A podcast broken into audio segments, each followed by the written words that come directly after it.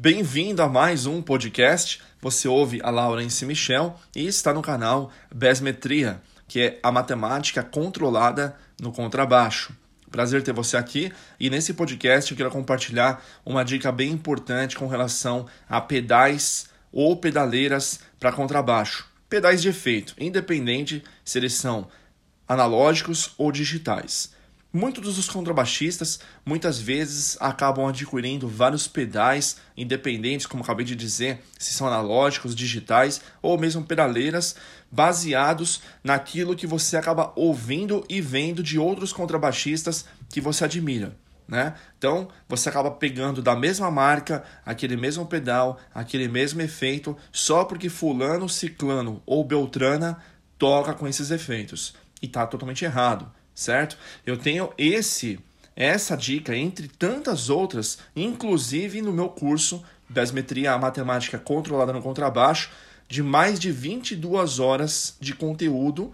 Se você, no caso, tiver algum interesse, querer saber mais sobre esse curso, lá no meu Instagram, Laurence Michel Baixista, você vai ter no link da bio sobre o curso para ser direcionado, ok?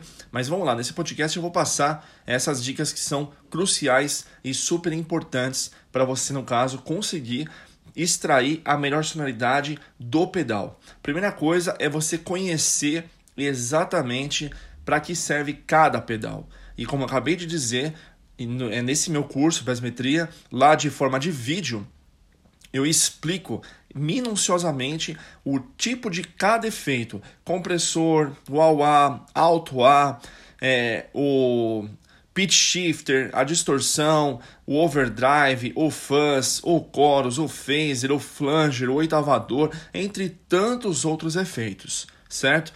Como aqui a dica é para justamente não estragar o som do seu contrabaixo. Muito contrabaixista, além de comprar o pedal de forma errônea, porque não conhece exatamente o efeito que tem, certo? E acaba colocando muita cor no pedal, ou seja, acaba colocando muito efeito e acaba desvalorizando o timbre do contrabaixo, que na verdade é o que mais importa.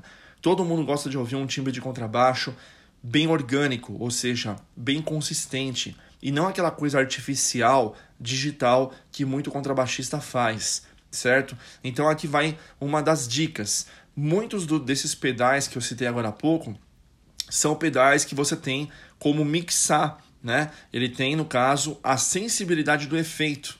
Então, é viável você sempre deixar, primeiramente, zerar o timbre do efeito do pedal e você vai tocando o seu contrabaixo.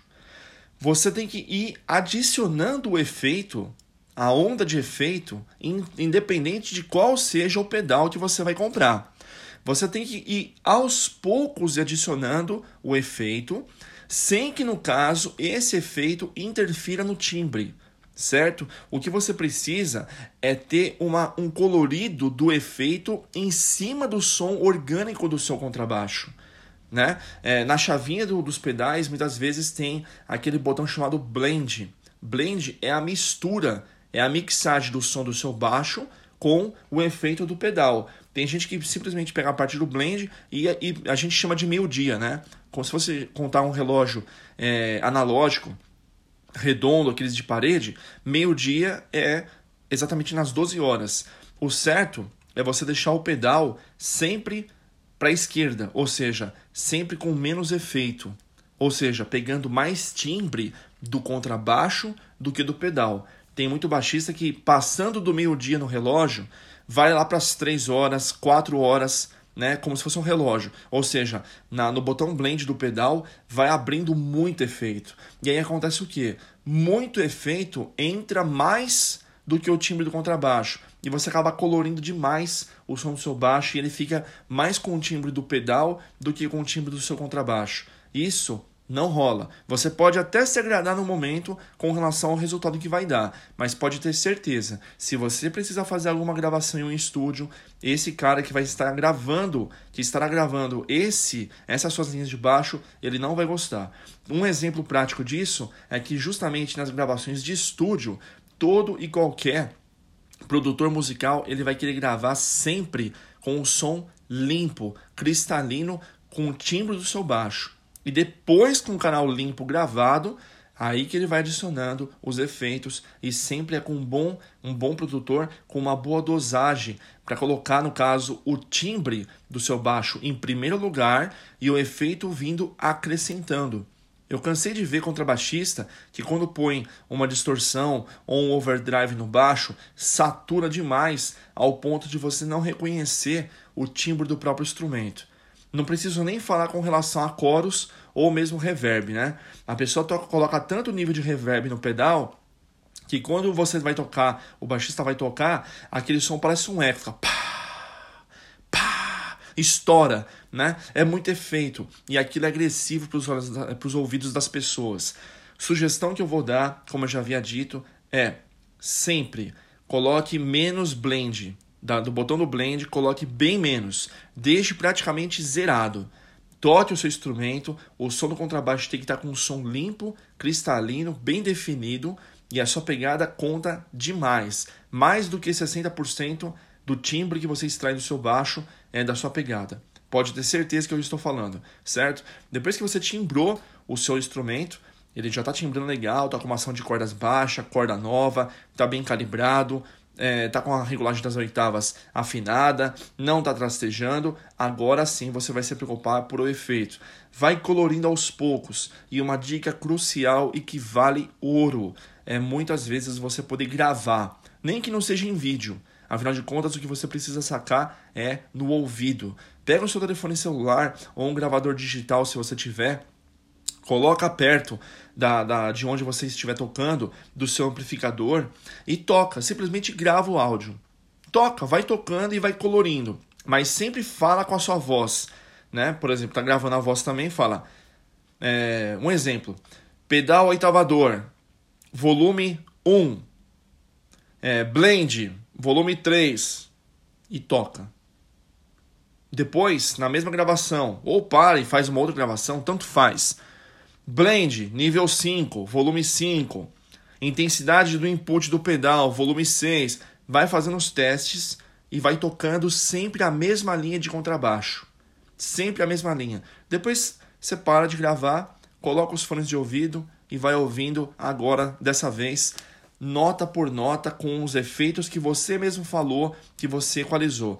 E você, consequentemente, vai começar a achar umas nuances de timbre coloridas bem bonitas, com um som leve do efeito, sem encardir, sem deixar o som do baixo artificial. E aí sim, você sabe, porque você falou na gravação. Olha, para mim a melhor regulagem foi efeito, sei lá, do, do nível de entrada nível 3 e o blend no volume 4. Pronto, você já aprendeu a configurar esse pedal, esse efeito ou essa pedaleira naquele banco que você precisava da quantidade dosada certa de efeito. Eu tenho certeza que isso vai ajudar e muito. Quando você for ao vivo tocar ou você tiver num teatro para poder tocar, etc, não ache que aquela configuração que você fez foi a mesma. Por isso que muitos contrabaixistas, assim como outros músicos, sempre chegam muito antes do show para poder timbrar o seu equipamento. Afinal de contas, se você está dentro do seu estúdio em uma sala de 2 metros por 2, 2 por 2 e é fechada e tem uma acústica, por exemplo, ou ainda que não tem uma acústica, é um ambiente fechado. Você vai para um ambiente de 15 metros por 6 e o teto é mais alto e não tem tratamento acústico, ou você vai tocar em algum parque, ou não tem teto, é céu aberto, o palco é alto do chão. Tudo vai influenciar no resultado final desse dessa experiência que você vai ter de timbragem. Então, sempre que você equalizou o seu instrumento, você depois vai equalizar os seus pedais, o seu amplificador da maneira correta, e aí você vai fazer as gravações para poder ver o que é melhor. Quando você for fazer o show ao vivo, sempre chega bem antes e faz as mesmas experiências e mesmo teste. Isso vai te ajudar a você alavancar melhor experiência não só para as outras pessoas, mas para você também, sem queimar o seu filme. Você vai extrair a melhor condição de equipamento que você tem, certo? Essa foi mais uma dica do podcast que eu posso passar. Outros podcasts virão e, como eu já havia dito e torno a dizer, muito importante, se quiser fazer aulas comigo, tem o meu curso online em Besmetria com 22 horas e meia de conteúdo disponível nas plataformas digitais, onde você pode encontrar, inclusive, no Instagram, arroba Lawrence Michel Baixista, no link da minha bio. Fico por aqui e até o próximo podcast.